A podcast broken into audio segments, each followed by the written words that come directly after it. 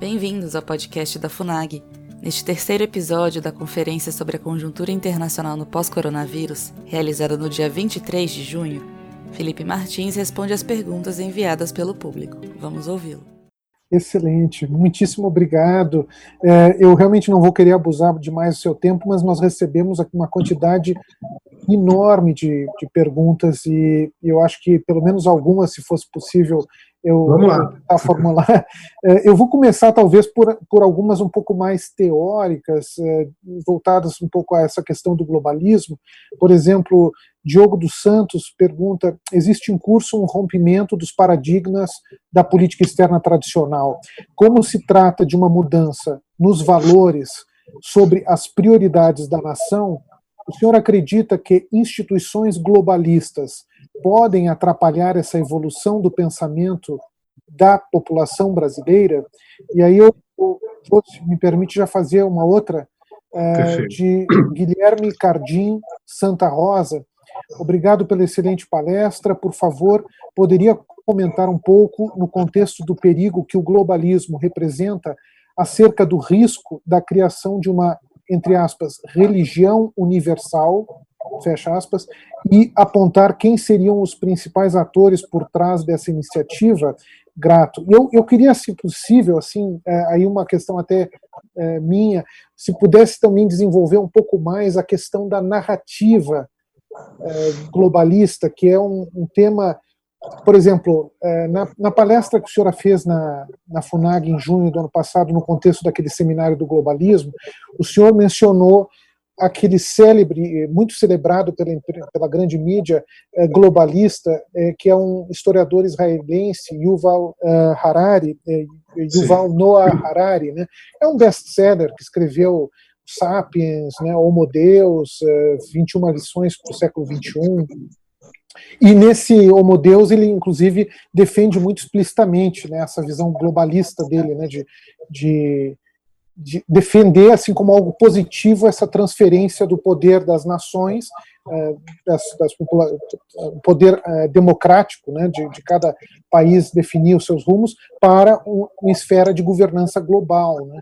Só que ele, ele admite, e isso em palestras é muito visível, que é necessário para essa transferência do, do poder nacional para um poder mais amplo, é necessário uma narrativa convincente, uma, uma ameaça global que seja crível, né? uma história, ele gosta muito de trabalhar com essa ideia de stories, né, de história no sentido ficcional, né, história da carochinha, né, uma coisa inventada para é, é, motivar as pessoas a fazerem algo. Então, ele, ele admite que é difícil convencer as pessoas a fazer essa transferência, transferir o, poder decisório delas, nações, para, por exemplo, esses essas burocracias é, que, que ninguém conhece, que ninguém elegeu e tudo mais. Né? Então haveria necessidade de criação dessa, desse tipo de narrativa. Né? Uma narrativa que ele menciona, por exemplo, é a da mudança do clima. Né? A mudança global do clima é foi tentou se usar um pouco para esse sentido como uma ameaça global, né?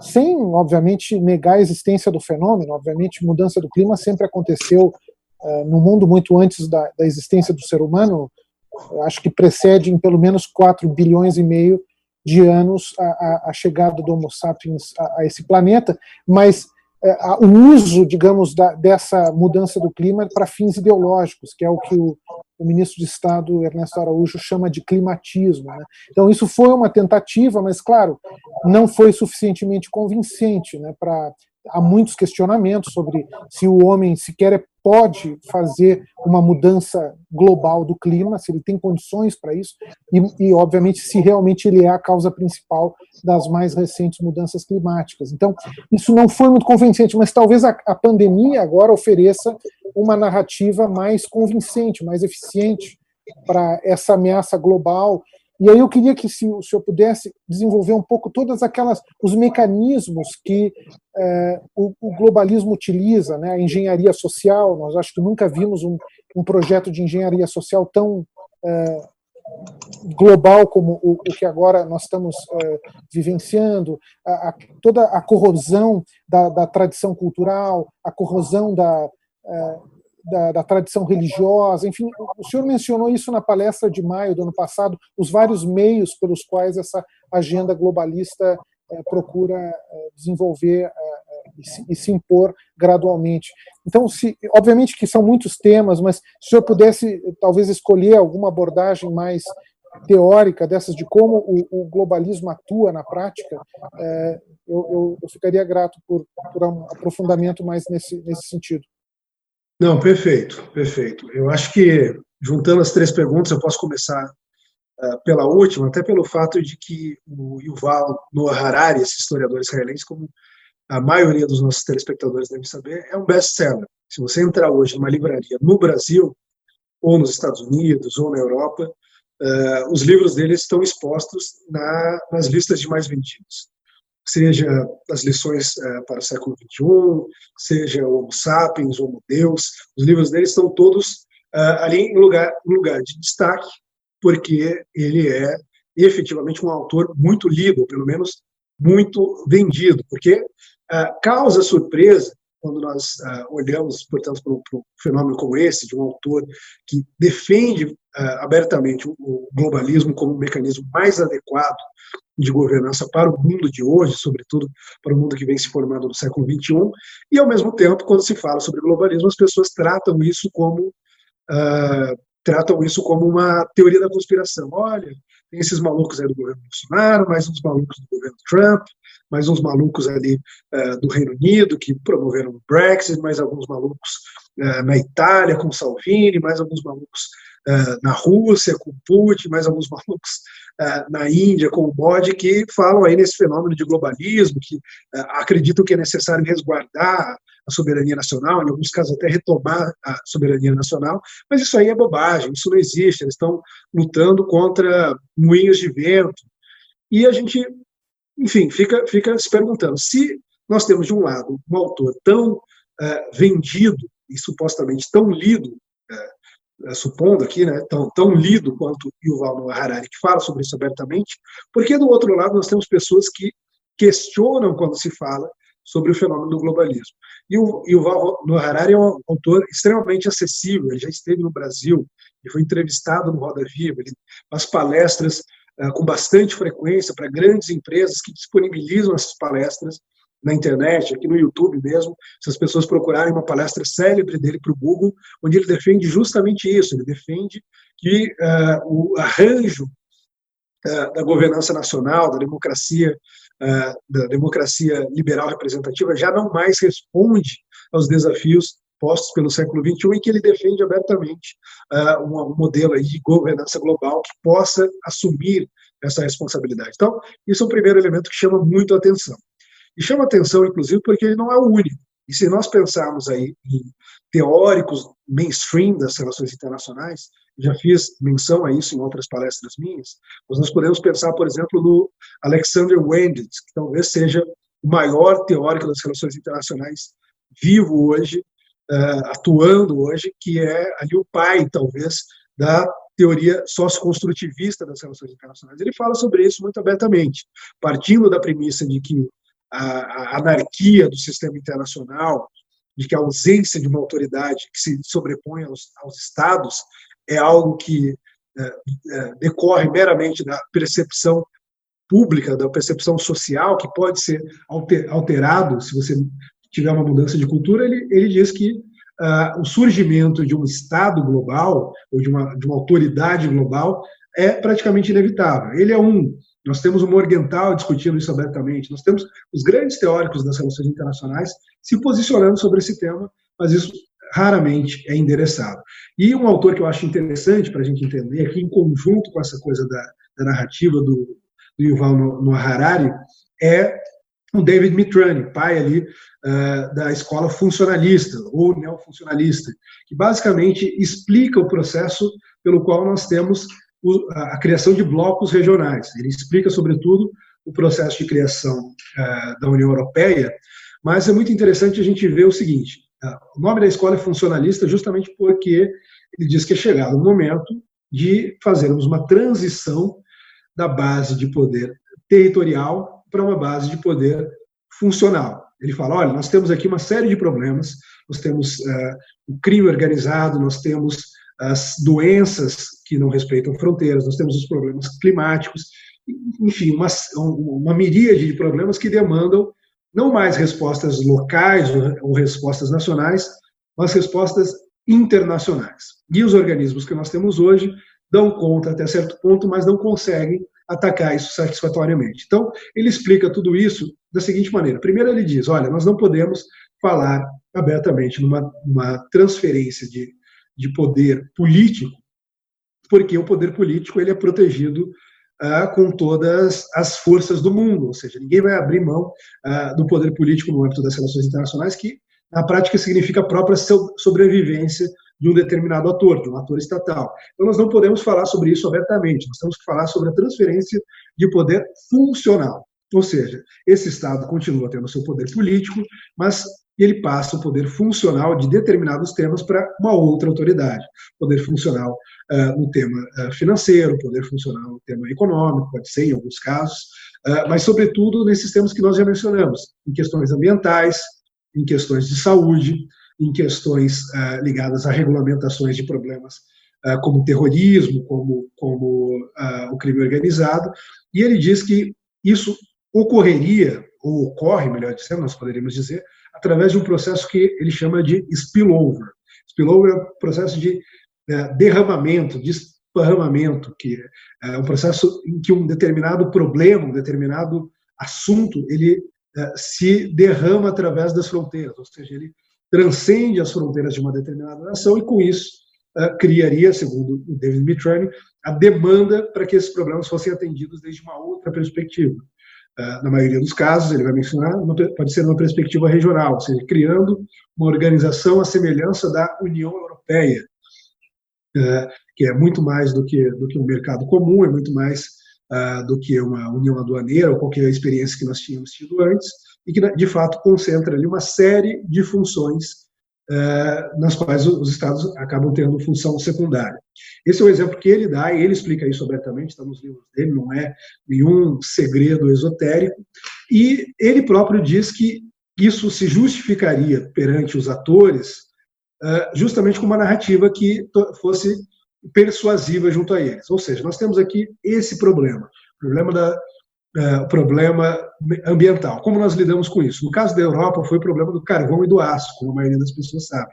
Como que nós lidamos com isso uh, em conjunto? Não dá para lidar mais sozinho, vamos lidar em conjunto e a gente consegue uh, fazer, fazer de um problema que antes parecia ser muito difícil de se resolver, um problema que flui, cuja solução flui muito tranquilamente. E aí vai, vai se avançando, se avançando, até etapas uh, bastante avançadas desse estágio, em que já se discute até mesmo a unificação, pelo menos a criação em paralelo, de, um, uh, de, de forças armadas comuns da União Europeia. Então, esse é um estágio que ele é observado, ele está presente na literatura e que só não, não, não ocorre porque você tem, evidentemente, resistência em todos os lugares. Se a gente olhar para a história dos organismos internacionais, uh, voltando ali ao século XVIII, ao século XIX, a gente vai ver que em momentos diferentes nós sempre tivemos resistências por diferentes questões.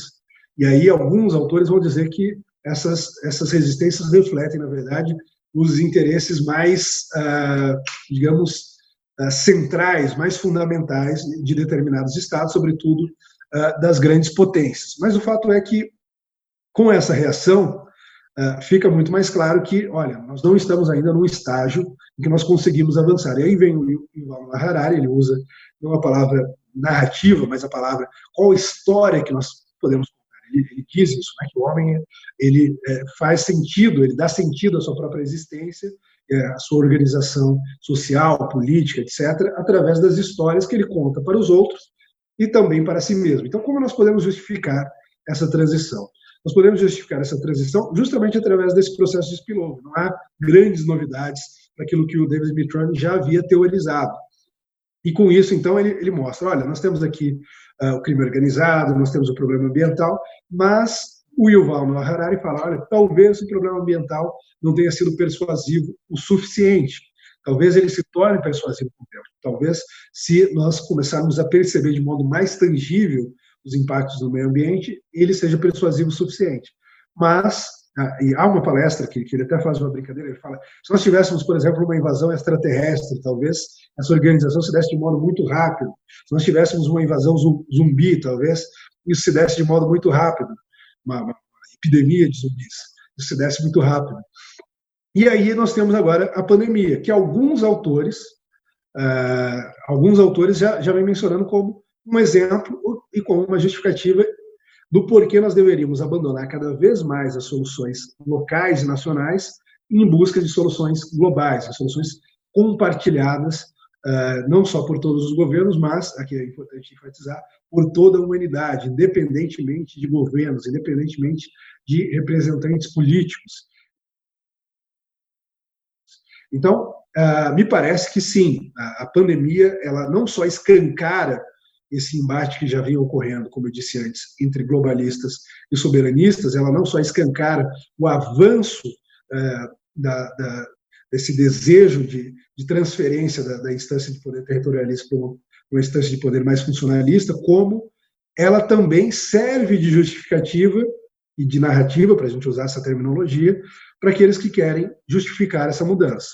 Me parece que a coisa não está sendo muito bem sucedida.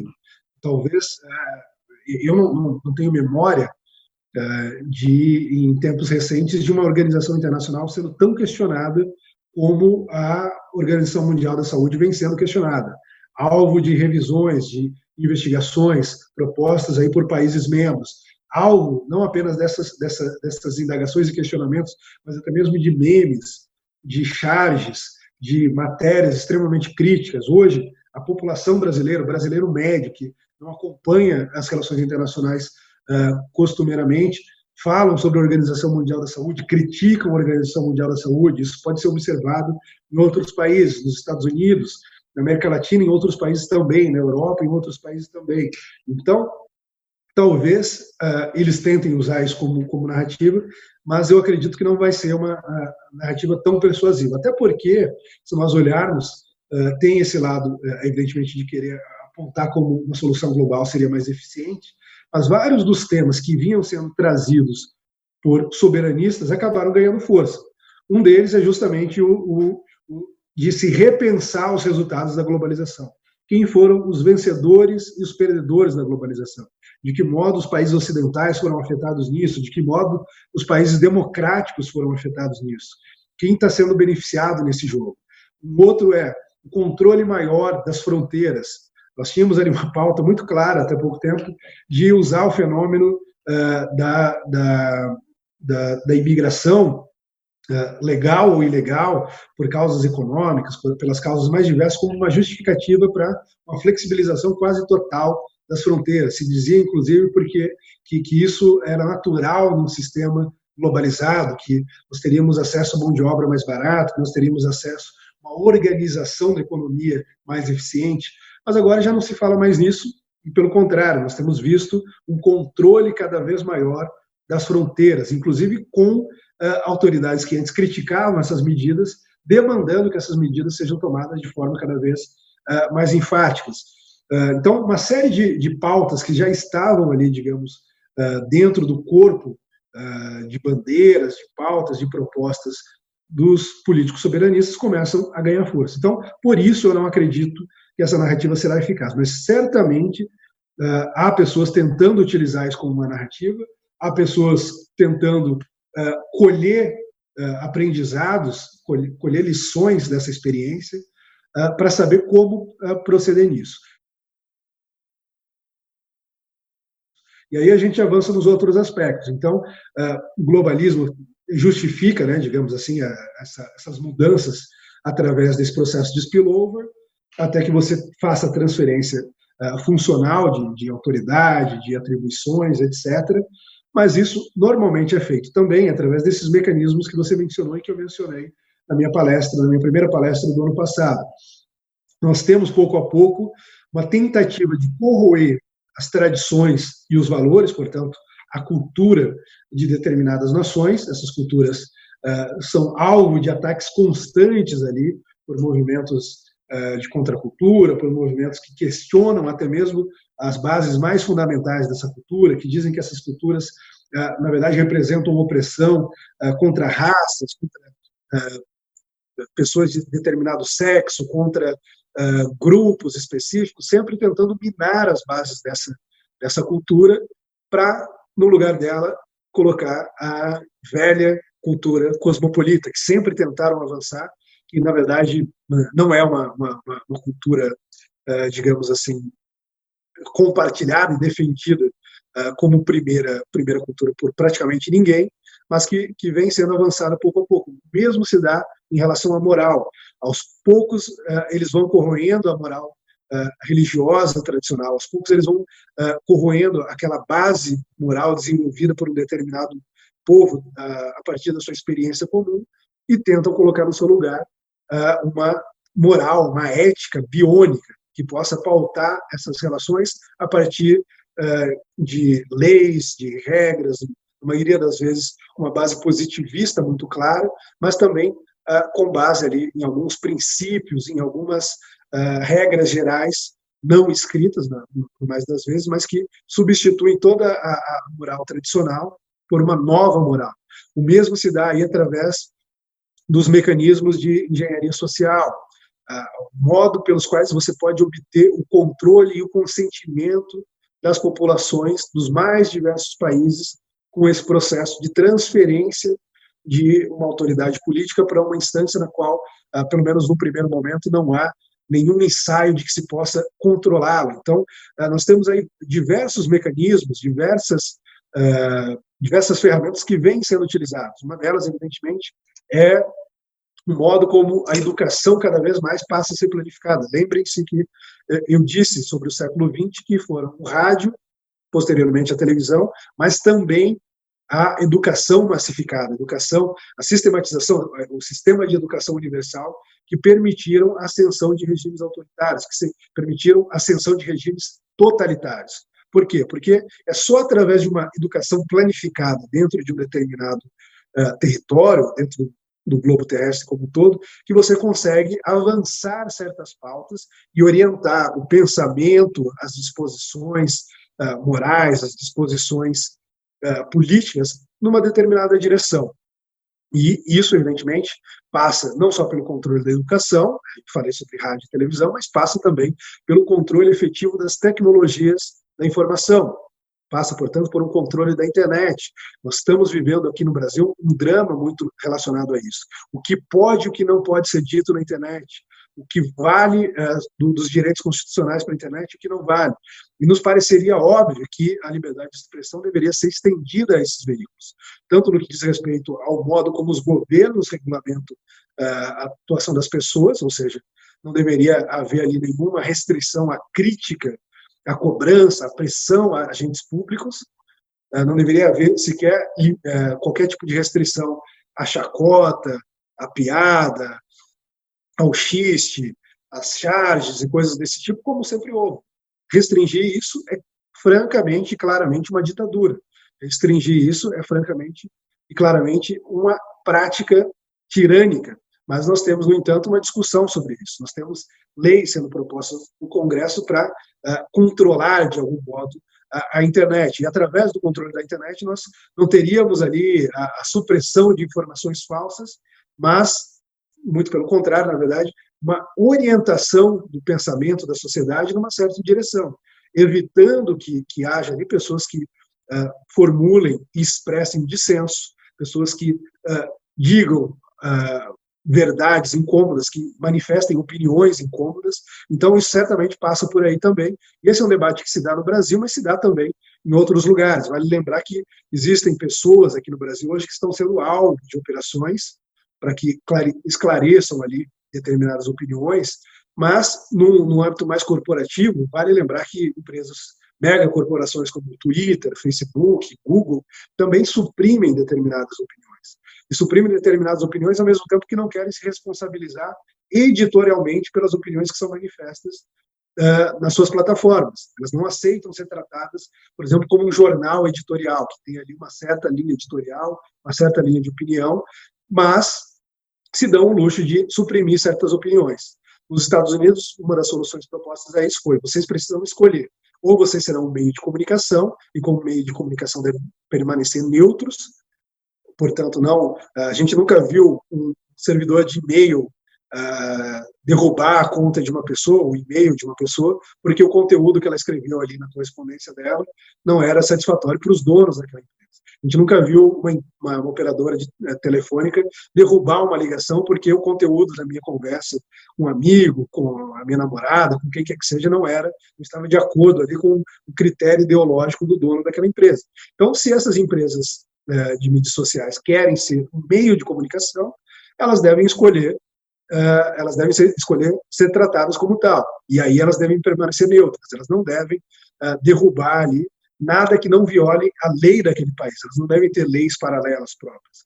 Mas, se elas escolherem serem tratadas como uh, editorial, então elas devem ser responsabilizadas por tudo que é escrito e publicado dentro dessas plataformas. Por exemplo, é muito comum nós vemos conservadores americanos ou brasileiros serem derrubados dessas plataformas, enquanto ficam seguem lá por meses, muitas das vezes, ou jamais sendo retiradas mensagens de grupos realmente problemáticos, como organizações terroristas, Estado Islâmico, uh, dentre outras. Então, elas deveriam se responsabilizar por isso, no limite. Se elas propagam ali a mensagem do Estado Islâmico e de outras, talvez tendo encrenca até com leis de segurança nacional. Isso foi proposto nos Estados Unidos, isso está sendo estudado em outros países. O Brasil não foge dessa regra. Há uma necessidade muito clara de garantir a liberdade de expressão uh, franca e restrita, salvo uh, aqueles aqueles casos que já estão previstos em lei, ou seja, os crimes contra a honra, como nós pensamos aqui, uh, uh, aquilo que pode é, que é passível de ser judicializado pelas leis que nós temos, como calúnia, difamação e coisas similares. e então é, é necessário garantir essa liberdade e é necessário também garantir a privacidade das pessoas para que elas possam se manifestar. Esses instrumentos, seja a educação, seja a internet, são hoje os principais campos de batalha. Eles que precisam ser dominados para que a agenda globalista uh, possa avançar. E aqui, então, tomando uh, as outras duas perguntas, vou deixar a pergunta que fala sobre a religião por último, mas a que fala sobre como os organismos internacionais podem atrapalhar a evolução, o amadurecimento do pensamento brasileiro. eu diria que um dos pontos é justamente esse: o controle do sistema educacional e o controle da internet. Como eu disse, é, isso é capaz de conduzir, de direcionar o pensamento de uma sociedade numa determinada solução, calando certas pessoas, calando certas vozes, calando certas opiniões e uh, oferecendo às pessoas apenas um conjunto de opiniões que essas organizações, em conjunto, muitas vezes com autoridades nacionais, julgam aceitáveis. Essa é a briga, digamos, mais essencial, mais fundamental que e que vai determinar a nossa sobrevivência, o nosso direito de existir como pessoas, pessoas que uh, possuem uh, opiniões, pessoas que pensam livremente, pessoas que possuem, portanto, aquilo que nos faz humano, a liberdade de pensar, a liberdade de desenvolver raciocínios, de questionar, de indagar, e que uh, é um elemento essencial da nossa dignidade humana. Esse essa vai ser uma das, das, das, lutas nas quais a gente vai ter que se empenhar, tanto no âmbito doméstico quanto no âmbito internacional, e também a luta pela maior autonomia no sistema educacional. É, nós sabemos aí que existem discussões sobre bases comuns curriculares, nós temos aqui no Brasil, nós temos o Common Core uh, nos Estados Unidos, que foi uh, vencido, pelo menos por enquanto, e tudo isso é utilizado como instrumento de controle do pensamento como instrumento de formatação do pensamento, de delimitação do que é que se pode pensar e do que é que não se pode pensar dentro de determinados uh, países e, no limite, dentro uh, do sistema internacional. Se nós olharmos para os Estados Unidos, por exemplo, esse embate com esses órgãos, com essas corporações, uh, com essas empresas tecnológicas, se deu após a supressão quase que total de uma série de pessoas extremamente populares, algumas delas com um público de 10, de 20 milhões, dessas plataformas. Simplesmente foram extintas dessas plataformas. Simplesmente foram uh, tornadas ali inacessíveis através dessas plataformas. E aqui no Brasil a gente não está uh, também muito distante. Por fim, quando a gente pensa sobre religião, a gente falou aqui sobre pensamento, sobre cultura, a gente falou aqui sobre as informações que chegam até as pessoas, mas mais importante do que uh, os pensamentos, as informações, essa coisa toda, é a base moral e cultural uh, de um determinado povo. A gente pode pensar em nação como a experiência compartilhada de um determinado povo. E, evidentemente, não há nenhuma experiência mais profunda, mais íntima, que possa ser compartilhada do que a experiência religiosa. Então, pensa, pensemos aqui por um instante naquilo que define a identidade nacional de uma série de países uh, no Oriente Médio, ou de uma série de países uh, no Oriente, de modo geral. Isso, uh, esses elementos passam, inevitavelmente, quando a gente pensa sobre eles, pela experiência religiosa desse país, seja a experiência hindu na Índia, seja a experiência islâmica num, num, grupo enorme de países, tanto na África, quanto no Oriente Médio, quanto na Ásia meridional, eh, passa pelo budismo, passa pelo taoísmo, passa por uma série de experiências que marcaram a formação daqueles povos e, portanto, a formação daquelas nações. No caso do Ocidente, não é diferente quando nós pensamos aqui uh, na formação de base cristã uh, dessas, dessas sociedades. Quando nós pensamos, sobretudo, uh, na Europa e na, na, nos países que viriam a ser colonizados pela Europa posteriormente, como é o caso do Brasil, a, a, base católica, ou em alguns poucos casos, a base protestante, ela é muito marcada. E é, talvez, a experiência mais comum àqueles povos. No caso do Brasil, a gente pode pensar em cristianismo ou em cristandade de modo mais geral. Nós temos ali diferentes denominações, diferentes uh, pressupostos teológicos, mas temos uma experiência comum em relação a uma religião. E, evidentemente, a substituição dessa religião por algum outro elemento, alguma outra fonte de autoridade é, moral e cultural, ela é imprescindível para que haja, deixe de haver qualquer tipo de resistência. Ela é imprescindível para que deixe de haver qualquer tipo de contraposição a essa nova moral que uh, se deseja implementar. Então, o que a gente vem assistindo uh, já há muito tempo é um processo de desconstrução da cultura, como eu já disse, mas também da desconstrução da moral tradicional. Nós temos diariamente, através do show business, através da grande mídia, da imprensa, através da academia, uma série de elementos, de instrumentos, de produtos utilizados justamente para minar as bases da, da religião tradicional e, portanto, da moral tradicional, para colocar em seu lugar uma outra moral. Se isso vai culminar na formação de uma religião global ou não, eu não sei dizer. O fato é que há tentativas nesse sentido. Há tentativas de uh, formar ali fenômenos uh, religiosos totalmente biônicos, também totalmente artificiais, que peguem ali elementos comuns ou elementos distintos uh, das religiões para formar uma nova religião que possa ali cobrar a adesão de todas as pessoas ao redor do mundo. Isso é diferente, evidentemente, do diálogo interreligioso que existe há muito tempo e que continua havendo com bastante riqueza, que é um diálogo que respeita exatamente as diferenças entre as religiões, aquilo que cada religião tem uh, de característica própria, inerente a si mesmo, mas uh, há sim uma possibilidade de que esse seja um dos desdobramentos, mas antes disso, sem dúvida, antes de surgir qualquer tentativa eficaz, eficiente desse tipo de empreendimento, nós teremos sem dúvida, a tentativa, o avanço da tentativa da destruição das bases da religião tradicional. Se a gente olhar em escritos de autores do início do século XX, ou até mesmo do século XVIII, nós já vemos isso muito presente. Tentativas uh, de ataque e autores defendendo também uh, as religiões tradicionais naquilo, nos, nos, pontos em que elas vinham sendo atacadas. E isso apenas é aprofundado ao longo do século XX, marcadamente após a década de 60, eh, com alguns elementos que eh, passam aí pela, pela moral, a gente pensar, por exemplo, o modo como se deu a revolução sexual, o modo como se deu o movimento de contracultura, independentemente do que se pense sobre eles ou não, o fato é que eles tiveram um grande impacto sobre a base uh, religiosa tradicional de diversas nações, marcadamente no, no Ocidente. Então, uh, eu acredito que talvez não tenha tempo suficiente para responder, mas essas são as minhas considerações sobre essas três primeiras perguntas.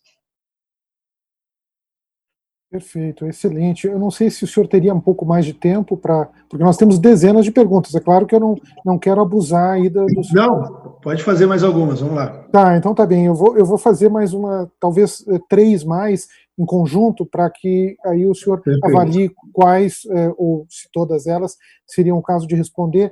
Tem uma pergunta de Sérgio Lopes, dizendo que no momento em que a pandemia acabar, quais seriam as medidas que o Brasil deveria adotar como ator global para se fortalecer no cenário internacional. E, mais ou menos relacionada, é, Daniel Mion pergunta: Felipe, você acredita que o Brasil será um país de destaque na recuperação, tanto econômica como cívica e moral, pós-coronavírus?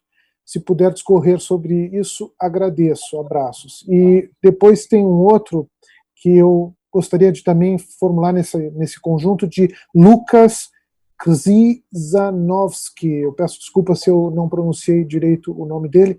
Venho prestando bastante atenção nas movimentações das cadeias globais de produção e da disputa pelo poder tecnológico das novas tendências tecnológicas. Além disso, vejo a movimentação dos americanos no sentido de formar uma aliança de países que defendem a soberania e se opõe ao globalismo chinês e ocidental. O Brasil está se juntando a Japão, Israel, Índia, Coreia do Sul e Austrália, me perdoe se esqueci de algum, para a formação de uma organização que iria se opor ao globalismo? Então, eu faria essas três perguntas uh, em conjunto para que o senhor escolha, se quiser responder só uma delas, uh, fique à vontade, por favor. Bom, uh, Vamos lá, começando pela, pela primeira. Quais devem ser as medidas pós-pandemia? Eu acho que seria muito pretensioso da minha parte querer uh, dizer uh, tudo isso, tudo que deve ser feito sozinho. Uh, mas eu diria que o caminho que eu tracei aqui, o trabalho que vinha sendo feito, tanto do ponto de vista doméstico quanto do ponto de vista da política externa, é um bom caminho. A gente já, de algum modo, havia antecipado algumas dessas movimentações. Ah, se aqueles que me acompanham, evidentemente a maioria aqui não tem a obrigação sequer de saber quem eu sou, mas aqueles que me acompanham há mais tempo, que acompanham os meus escritos, as minhas palestras, uh, sobretudo de 2015, 2016 para cá, uh, saberão que uh, muitos dos problemas que com os quais nós estamos nos defrontando agora já vinham sendo tratados. Inclusive, em 2018, ao longo da campanha, inclusive em alguns momentos ao lado ali uh, da família Bolsonaro, eu fiz uma palestra sobre os desafios da próxima década. E os desafios da próxima década passavam ali por uma série de problemas de ordem econômica, de ordem geopolítica, de ordem uh, política propriamente dito, e não, não, não fugiam em nada uh, desses problemas que nós enfrentamos agora. Eu sempre terminava essa palestra falando sobre os riscos e nós temos uma nova década perdida, como aquela que nós uh, tivemos na década de 70. E aí uh, muita gente fala, nossa, mas você está sendo tão pessimista, a gente está tão perto de, de eleger uh, o presidente da República. Eu dizer, olha, primeiro, um dos motivos pelos quais nós temos que, que eleger o presidente da República é porque me parece que as propostas dele, as soluções que ele propõe no momento, são as que mais nos aproximam de evitar que essa uh, nova década seja uma década perdida. Eu falo aqui, evidentemente, da década uh, de 2020, considerando que a gente já estava ali no finalzinho da década anterior. Uh, as propostas dele é que, são, são as que mais nos aproximam de uma solução efetiva para esses problemas. Esse é o primeiro ponto. Segundo ponto, que a gente não pode ignorar a realidade. Há muitos desafios. A própria eleição do presidente Donald Trump, mesmo naquele paralelo que a gente faz ali com, com, com a década. A, e com isso eu posso corrigir aqui. Eu falei década perdida, década de 70. A década de 70 foi, na verdade, a década do milagre econômico. A década de 80 foi a década perdida aqui no Brasil. E ali a gente tinha, justamente nos Estados Unidos, o Ronald Reagan, que foi o presidente com o qual eu comparei o presidente Trump. E a retomada econômica nos dois governos foi uh, bastante impressionante, tanto no Reagan em 80 quanto no Trump após 2016 o aquecimento da economia, essa discussão sobre trazer de volta uh, certas indústrias para os Estados Unidos, já estava presente, por exemplo, com Reagan, quando Reagan uh, interferiu ali, uh, nos raros momentos que ele, ele abriu uma exceção às crenças liberais dele, mas interferiu para defender, por exemplo, a indústria automobilística, a indústria de motocicletas, sobretudo, nos Estados Unidos. Ele salvou, por exemplo, a Harley Davidson, que vinha sendo perdendo muita força, estava com risco de falência frente a Honda, Kawasaki, Yamaha, pensando ali sobretudo nas empresas japonesas, nós tínhamos ali um paralelo muito claro com que, o que vinha acontecendo desde 2016. Então, para mim, sempre houve um risco muito grande de fugas de capital do Brasil, é, mas, ao mesmo tempo, havia oportunidade aí, com essa nova política externa americana e com essa, esse novo, é, esse repensamento, esse, esse, essa reorganização das cadeias globais de produção, de trazer uh, alguns desses benefícios para cá. Há uma redistribuição, por assim dizer, dos investimentos, sobretudo de investimentos privados, mas também de, de investimentos estrangeiros diretos, e o Brasil tinha que fazer o dever de casa para conseguir uh, ser, pelo menos ali, destino de uma parte desses investimentos. E aí, uh, eu acredito que o trabalho que vinha sendo feito, sobretudo na economia, na política externa, eh, na agricultura, na, na, busca aí por mais inovação no Brasil, é um trabalho que deve ser continuado, mas deve ser aprofundado e acelerado. Nós sabemos que um dos riscos que o Brasil corria, um dos motivos pelos quais nós poderíamos ter eh, uma grande eh, fuga de capitais, capitais, justamente porque o Brasil já não se mostrava mais como um destino, um destino tão atraente para investimentos. Isso já há muito tempo. Nós tínhamos surfado ali a onda das commodities, nós tínhamos nos beneficiado bastante com isso, isso tinha aquecido nossa economia, levado um boom no consumo interno e, com isso, eh, levado também ao crescimento eh, do nosso produto interno bruto.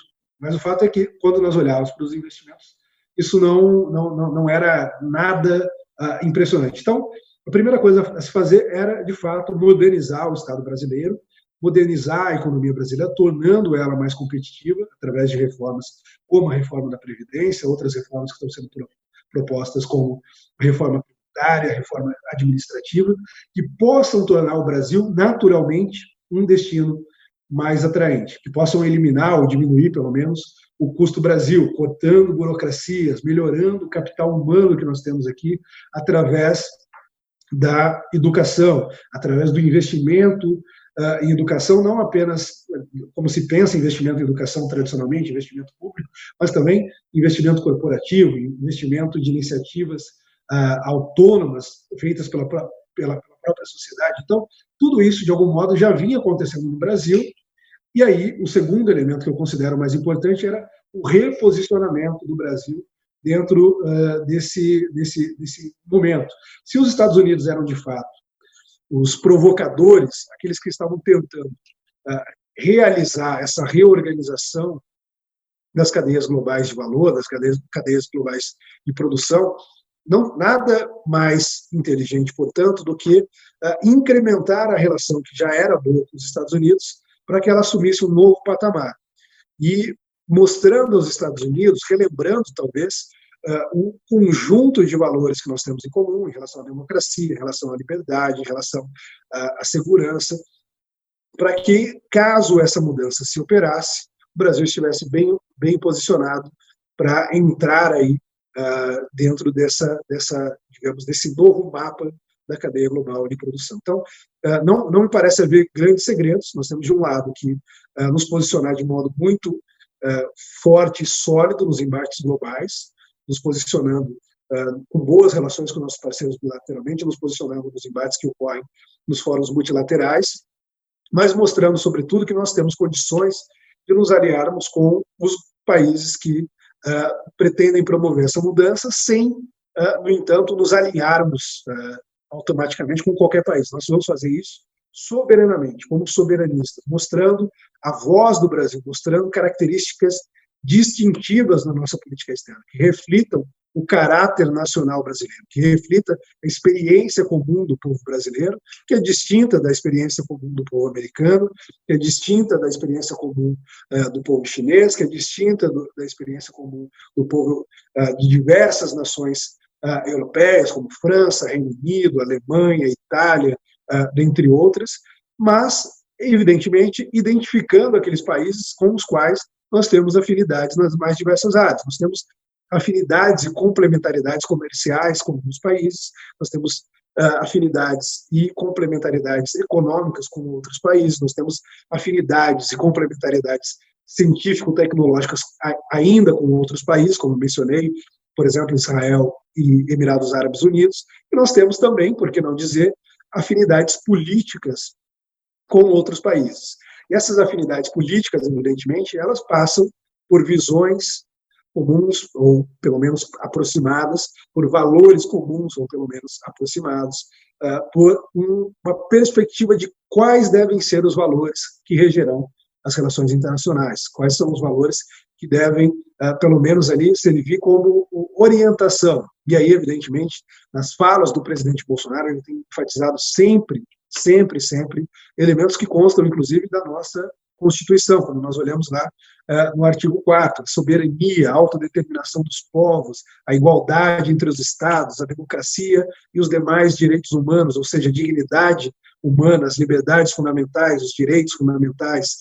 Uh, então, observando todos aqueles elementos, nós, evidentemente, vamos encontrar países com os quais nós temos mais afinidades e menos afinidades. E é natural que a gente trabalhe com todos esses países, mas com aqueles países que nós temos mais afinidades, nós possamos trabalhar em conjunto para, uh, pelo menos, mostrar como nós gostaríamos que fosse esse novo, essa nova configuração do poder internacional, essa nova configuração da, do, do, cenário do, do sistema internacional.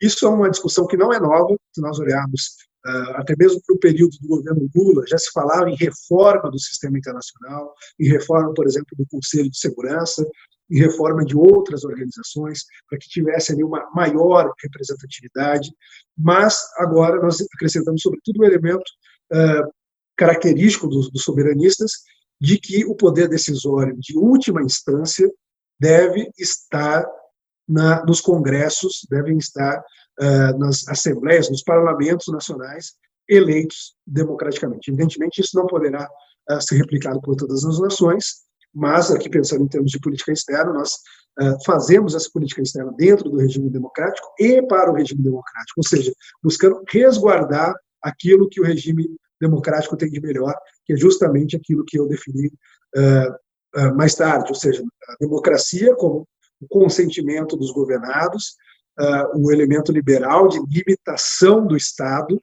né, limitação do Estado e, portanto, a proteção dos direitos e das liberdades fundamentais, e a representatividade, que é o sistema que nós temos mais eficaz de escolha dos nossos líderes através de uh, eleições universais, diretas, e que possam formar ali uh, congressos, parlamentos com alguma representatividade da sociedade para refletir, espelhar os debates entre as diversas opiniões, entre os diversos posicionamentos que existem numa sociedade como a brasileira. Então, isso é essencial e eu diria que essas medidas no pós-pandemia passam, portanto, por aquilo que já vinha sendo feito, por um posicionamento que já vinha sendo feito também, mas que agora vai se tornar ainda mais, talvez, delimitado, demarcado, do Brasil como um país soberanista que defende a democracia, que defende os valores do seu povo e que, eh, na medida do possível, vai trabalhar para que esses valores se reflitam na organização eh, do sistema internacional. Sobre o Brasil ser um país de destaque, eu repetiria aqui o otimismo do ministro Ernesto Araújo. Eu acredito que sim, o Brasil, por tudo que fez nos últimos, nos últimos meses, reúne as condições de se assentar à mesa com uh, grandes potências, com países que estão em condições de redefinir aí talvez os rumos das relações internacionais. O Brasil faz isso evidentemente ainda uma situação em que enfrenta muitos desafios, mas certamente será um dos interlocutores. Nós já temos visto isso. Nós temos visto isso, por exemplo, como eu já mencionei, iniciativas do Fórum Econômico Mundial de Davos, iniciativas do Banco Mundial, iniciativas do Fundo Monetário Internacional, nas mais diversas uh, uh, nas mais diversas iniciativas que nós temos visto através do globo e até mesmo as iniciativas entre blocos de países, o Brasil está presente. O nosso colega que mencionou aí um conjunto de países, nós tivemos, por exemplo, algumas videoconferências de que participaram o ministro Ernesto Araújo. E eu, com representantes uh, dos Estados Unidos, com representantes da Austrália, com representantes uh, da Coreia do Sul, com representantes do Japão, de Israel e de uma série de outras nações para discutir justamente essa retomada e, para além da retomada, como nos posicionarmos de modo a perdermos o mínimo possível nesse retorno e ganharmos tanto quanto possível. Eu acho que esse é um grande desafio, que já existia antes, se torna ainda mais delimitado agora com a pandemia, porque, uh, diferente de muitos outros países, diferente, por exemplo, dos Estados Unidos, que vinha ali num boom econômico, nós estávamos apenas nos recuperando da nossa maior crise financeira, da nossa maior crise econômica, uma crise, na verdade, em várias dimensões, uma crise moral, uma crise política, mas a crise econômica também não pode né, ser esquecida. Nós tínhamos tido ali, uh, a partir de 2014, uh, números péssimos e um número de desemprego bastante elevado, superando ali a casa dos 13 milhões. No ano passado, com várias medidas e com o reaquecimento da economia, nós havíamos sido capazes de criar um milhão de empregos, um milhão de novas, novas vagas, mas fomos surpreendidos agora com, com a pandemia. Então, nós vamos ter que retomar o trabalho que vinha sendo feito, nós vamos ter que retomar todo o caminho das reformas, reforma administrativa, reforma tributária, redução é, redução da, das regula regulações, da interferência do Estado, uma série de setor, retomar ali o, bordão da campanha do presidente, né?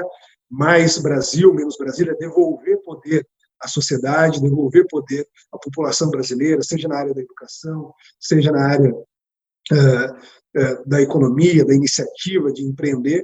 Uh, nós vamos ter que fazer tudo isso olhando também para o plano externo, de modo a posicionar o Brasil para melhor para melhor se beneficiar das mudanças que vão ocorrer e para se proteger tanto quanto possível das possíveis, possíveis perdas que pode ter com isso. Então, eu acredito que isso sim pode, pode uh, catapultar o Brasil a uma posição de país de destaque, que já uh, é uma posição que nós temos. Muitas vezes fala-se sobre o Brasil como se o Brasil fosse um país pequeno, sem capacidade eh, de ação, e embora seja verdade que nós não temos um grande excedente de poder, nós temos que lembrar, nós somos territorialmente um dos maiores países, temos uma das maiores populações, temos uma das maiores economias, mesmo em período de crise, que nós temos uma sociedade bastante uh, bastante jovem, uh, que se integra cada vez mais nas novas, tecnologias e que pode Uh, ao contrário do que aconteceu antes, nós uh, chegamos muito tardiamente à Revolução Industrial, segunda onda, terceira onda, mas na quarta Revolução Industrial, para usar aqui uma terminologia do professor Schwab, do Fórum Econômico Mundial, nós podemos sim estar bem posicionados. E podemos estar bem posicionados, inclusive, porque o mundo digital, a economia digital, hoje está muito presente uh, na nossa vida. Está tá presente na, no, no, âmbito político, como todos sabem, a campanha uh, de eleição do presidente Bolsonaro se deu, sobretudo, pelos meios uh, digitais, está presente no nosso dia a dia, com os muitos aplicativos que nós utilizamos, Uber, iFood, são o Brasil está entre os principais mercados para esses aplicativos. E, portanto, nós já desenvolvemos uma grande familiaridade com esse tipo de tecnologia e podemos nos posicionar de modo uh, muito inteligente, não apenas como mercado consumidor, mas também como desenvolvedores dessa, dessas tecnologias. E aí, uh, algumas dessas relações que nós enfatizamos aqui no texto que eu li vão ser de suma importância para isso. Eu acho que uh, algumas considerações gerais aqui é basicamente isso. Nós podemos ir aí para mais algumas perguntas. Ah, perfeito, excelente, muito obrigado. Eu, realmente eu não quero abusar, eu sei que o senhor já está é, aí no Palácio do Planalto, inclusive com, com seus funcionários. Agradeço a paciência e peço desculpas por, por, realmente tomar tanto seu tempo. Eu faria então talvez um último bloco de perguntas Perfeito. sobre um tema é, comum, que é o 5G. Tem várias perguntas a respeito.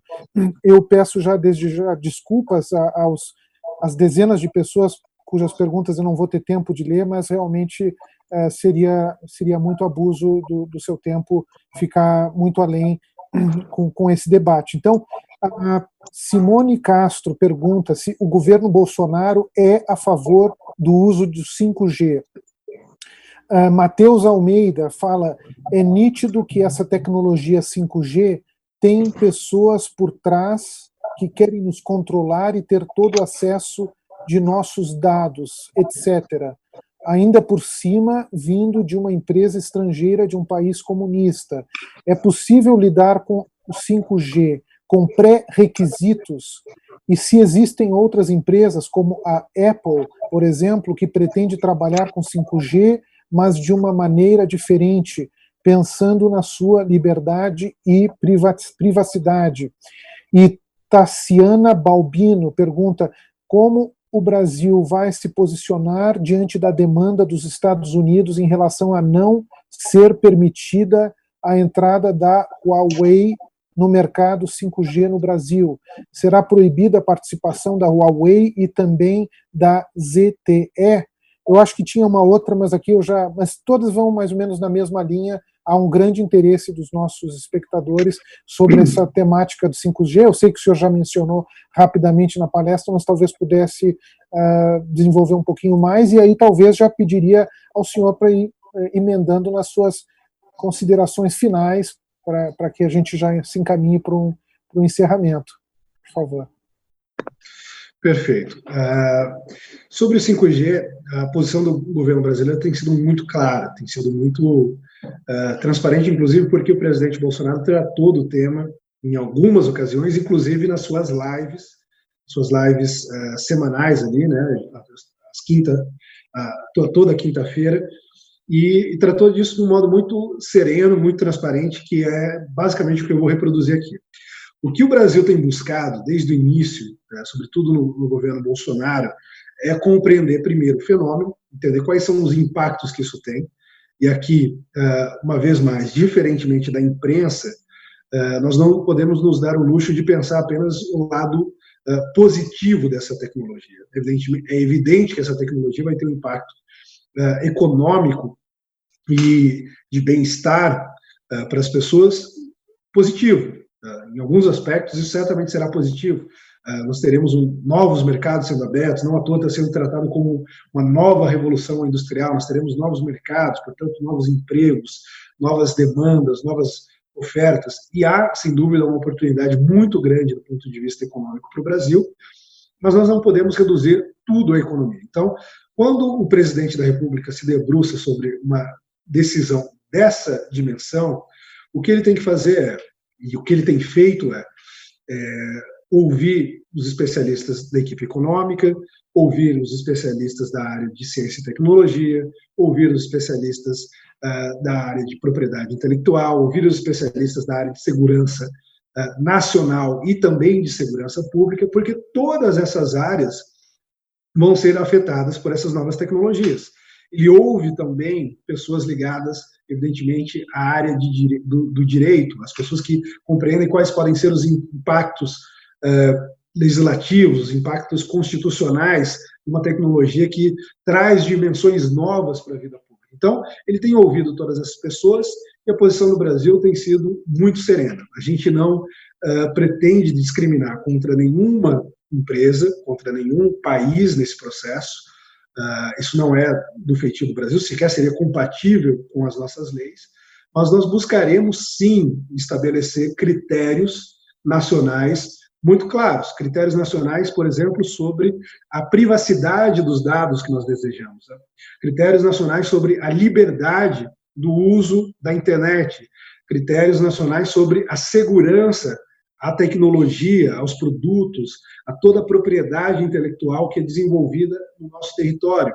Critérios nacionais sobre a segurança nacional, quais são ah, as áreas críticas da nossa segurança, infraestrutura de energia, a infraestrutura de abastecimento, seja abastecimento ah, de energia, de água, seja a infraestrutura de abastecimento de alimentos, tudo isso está sendo analisado que nós possamos identificar quais são os pontos críticos, começando, aí, como, como eu disse, por aqueles que, que nós julgamos mais, os mais críticos deles, a privacidade das pessoas, os direitos fundamentais das pessoas, passando aí pelas diversas uh, liberdades, e também uh, por aqueles que afetam a nação, que afetam a soberania nacional, a segurança nacional, a estabilidade nacional. Então, a partir dessa análise que vem sendo feita, eu particularmente Uh, tenho me dedicado ao tema, junto com, com, a equipe da assessoria internacional, para que nós possamos orientar o presidente. Uh, há outros órgãos cuidando disso, há discussões ocorrendo no Gabinete de Segurança Institucional, há discussões ocorrendo no Ministério das Relações Exteriores, há discussões ocorrendo no Ministério da Economia, há, por certo, e evidentemente, discussões ocorrendo no, Ministério da Ciência e Tecnologia, agora no novo Ministério das Comunicações, e todas essas informações, bem como as informações que nós temos uh, trocado, temos adquirido através do intercâmbio com países parceiros, estão sendo levadas em consideração na formação de critérios nacionais muito uh, sólidos, muito claros, que uh, não discriminem contra qualquer empresa específica, mas que possam delimitar o que nós julgamos aceitável e o que nós não julgamos aceitável.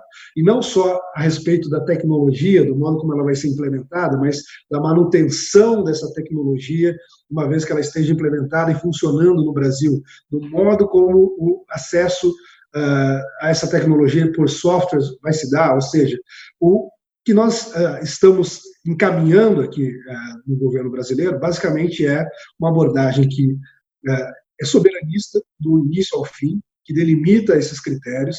Muito provavelmente haverá proposta de autoridades nacionais que possam fazer testes nacionais, testes verificáveis dentro do território nacional de cada uma das tecnologias a serem utilizadas, tanto na infraestrutura de rádio quanto na infraestrutura de software e que essas tecnologias possam ser uh, testadas para atender esses critérios que vão ser estabelecidos, para que possam proteger a privacidade das pessoas, para que possam garantir que a liberdade delas não vai ser é, atingida, seja ativamente, através de restrições, ou passivamente, através de manipulações. Uh, tudo isso está sendo uh, levado em consideração, tudo isso está sendo observado com bastante cautela, com bastante cuidado. O presidente Bolsonaro falou de modo mais breve, é verdade, sobre isso, exatamente nesses termos.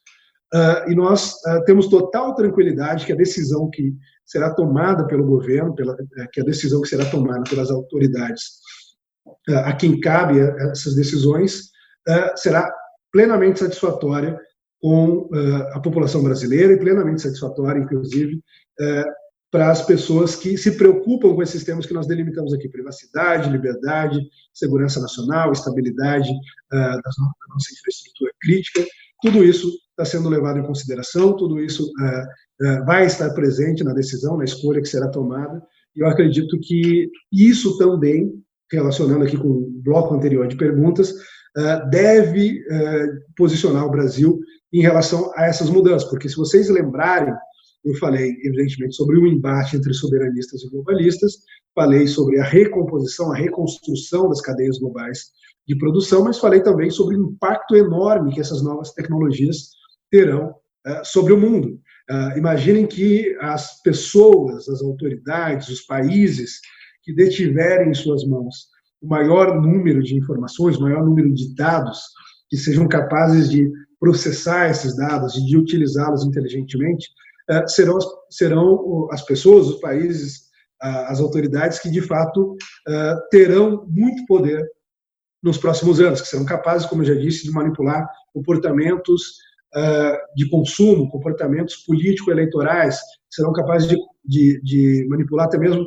comportamentos da dinâmica social, portanto, poderão se aprofundar ainda mais nos seus experimentos e nas suas ações de engenharia social. Então, isso é importantíssimo para um país que quer uh, continuar uh, livre, que quer continuar soberano. Isso deve ser tomado com muita cautela, não uh, seguindo recomendações de país A ou B, mas se debruçando sobre o, sobre o problema autonomamente, olhando para o problema, sem se deixar determinar por pressões de país A ou de país B, sem se deixar determinar pelas pressões das empresas, pelo lobby que é feito, mas pensando naquilo que é melhor para as pessoas, sobretudo para os brasileiros.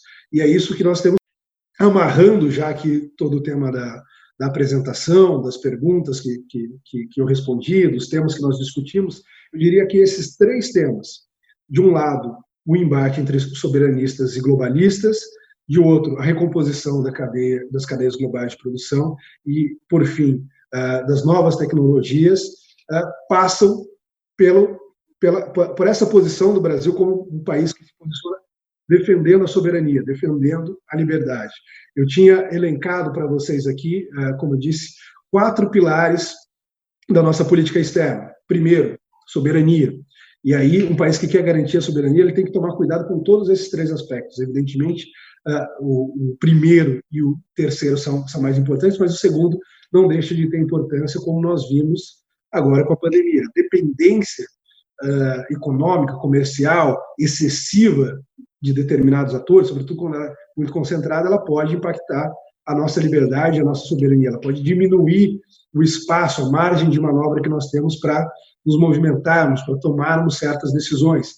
A democracia é essencial, nós temos que preservar a participação popular, a capacidade do povo brasileiro de definir os rumos da nação brasileira.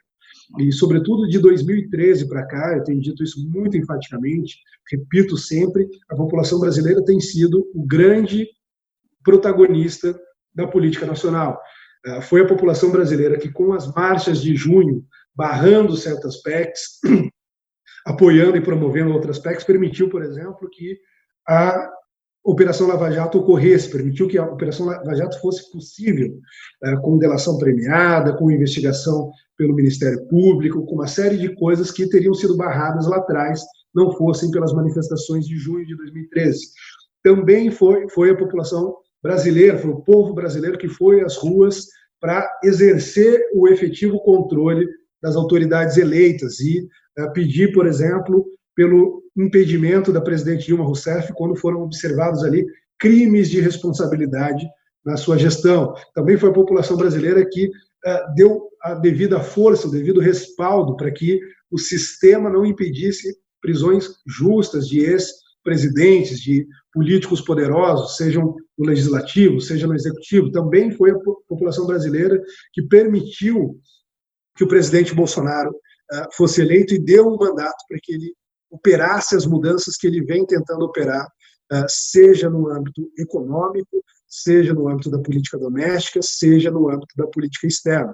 Então, a população brasileira vem sendo, como eu disse, o grande protagonista e é a minha perspectiva como uh, observador político e como agente político também, como agente público, que a população brasileira, através da sua atuação nas ruas, da sua atuação uh, nas redes sociais, através da sua atuação pelos diversos mecanismos que existem hoje, que estão disponíveis hoje, continuará sendo o grande protagonista. É ela que vai determinar quais rumos a nossa nação vai tomar, ela que vai determinar, inclusive, se ela vai continuar tendo esse poder de determinar as coisas. Mas aqui, uh, fiquem certos disso, o governo Bolsonaro, o presidente Bolsonaro, tem trabalhado de modo bastante incisivo, de modo incansável, para garantir esses pilares que eu vim elencando aqui. Então, a soberania, uh, lembrar que uh, garantir que as decisões sejam tomadas autonomamente e soberanamente pelo povo brasileiro, pela nação brasileira, democraticamente, fazendo isso, portanto, através de autoridades eleitas efetivamente para esses fins, ah, com a garantia de que os direitos fundamentais vão ser preservados, com a garantia de que os representantes, de fato e de, modo eficaz, ah, representem os seus representados.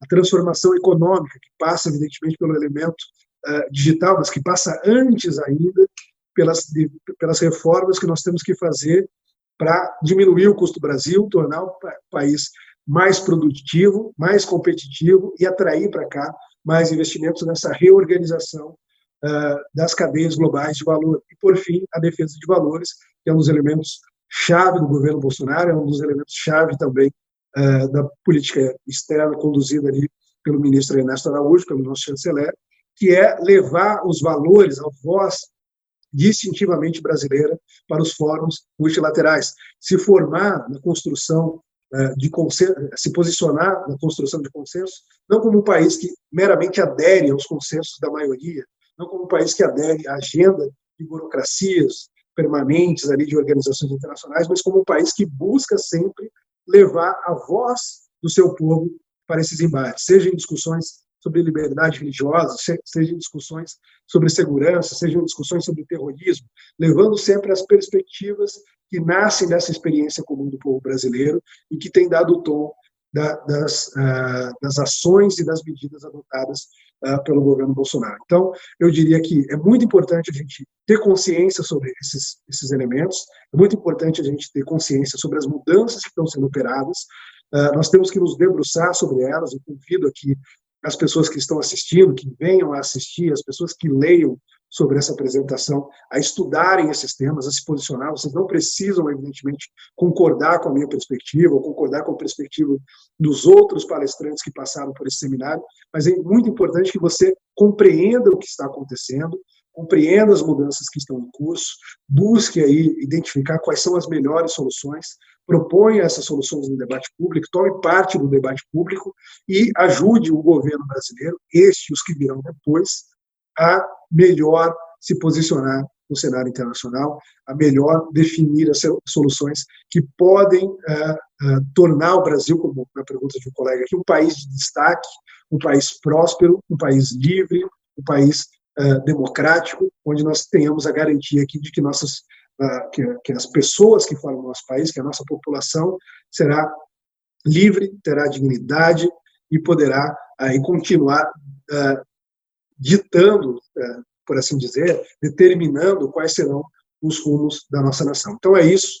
Eu peço desculpas aqui pelo tempo longo tomado, tanto com a apresentação inicial quanto com as perguntas, mas eu de fato considero esse um tema importantíssimo que merece toda a atenção e espero, por, inclusive, que essa minha fala, essa minha apresentação seja, eu sempre digo isso, raramente acontece, mas seja o início de um debate, de uma discussão. Convido uh, professores, convido pesquisadores, convido formuladores uh, de política a comentar o tema, a participar desse debate, para que a gente possa aqui uh, depurar as nossas posições e possa tornar a posição do Brasil a mais lucrativa possível, como disse, maximizando os nossos ganhos com as oportunidades que surgiram e também reduzindo ao máximo os danos, os prejuízos que nós podemos ter. Então é isso, muito obrigado mais uma vez, obrigado pela paciência, sobretudo, me desculpem por segurar vocês aqui até tão tarde, mas eu realmente considero esse tema muito importante e agradeço também ao Roberto a oportunidade de participar do seminário, de poder dar minha contribuição. Muito obrigado ao ministro Roberto Coidanich, muito obrigado a todos vocês que ficaram aqui até agora acompanhando aqui essa exposição acesse o canal da FUNAG no YouTube, www.youtube.com.br FUNAGBrasil. Lá você encontrará centenas de vídeos sobre política externa brasileira e relações internacionais. Acesse também a nossa biblioteca digital, com mais de 780 volumes para download gratuito, www.funag.gov.br/biblioteca. Acompanhe as atividades da FUNAG Brasil no Facebook, Twitter, Instagram e Flickr.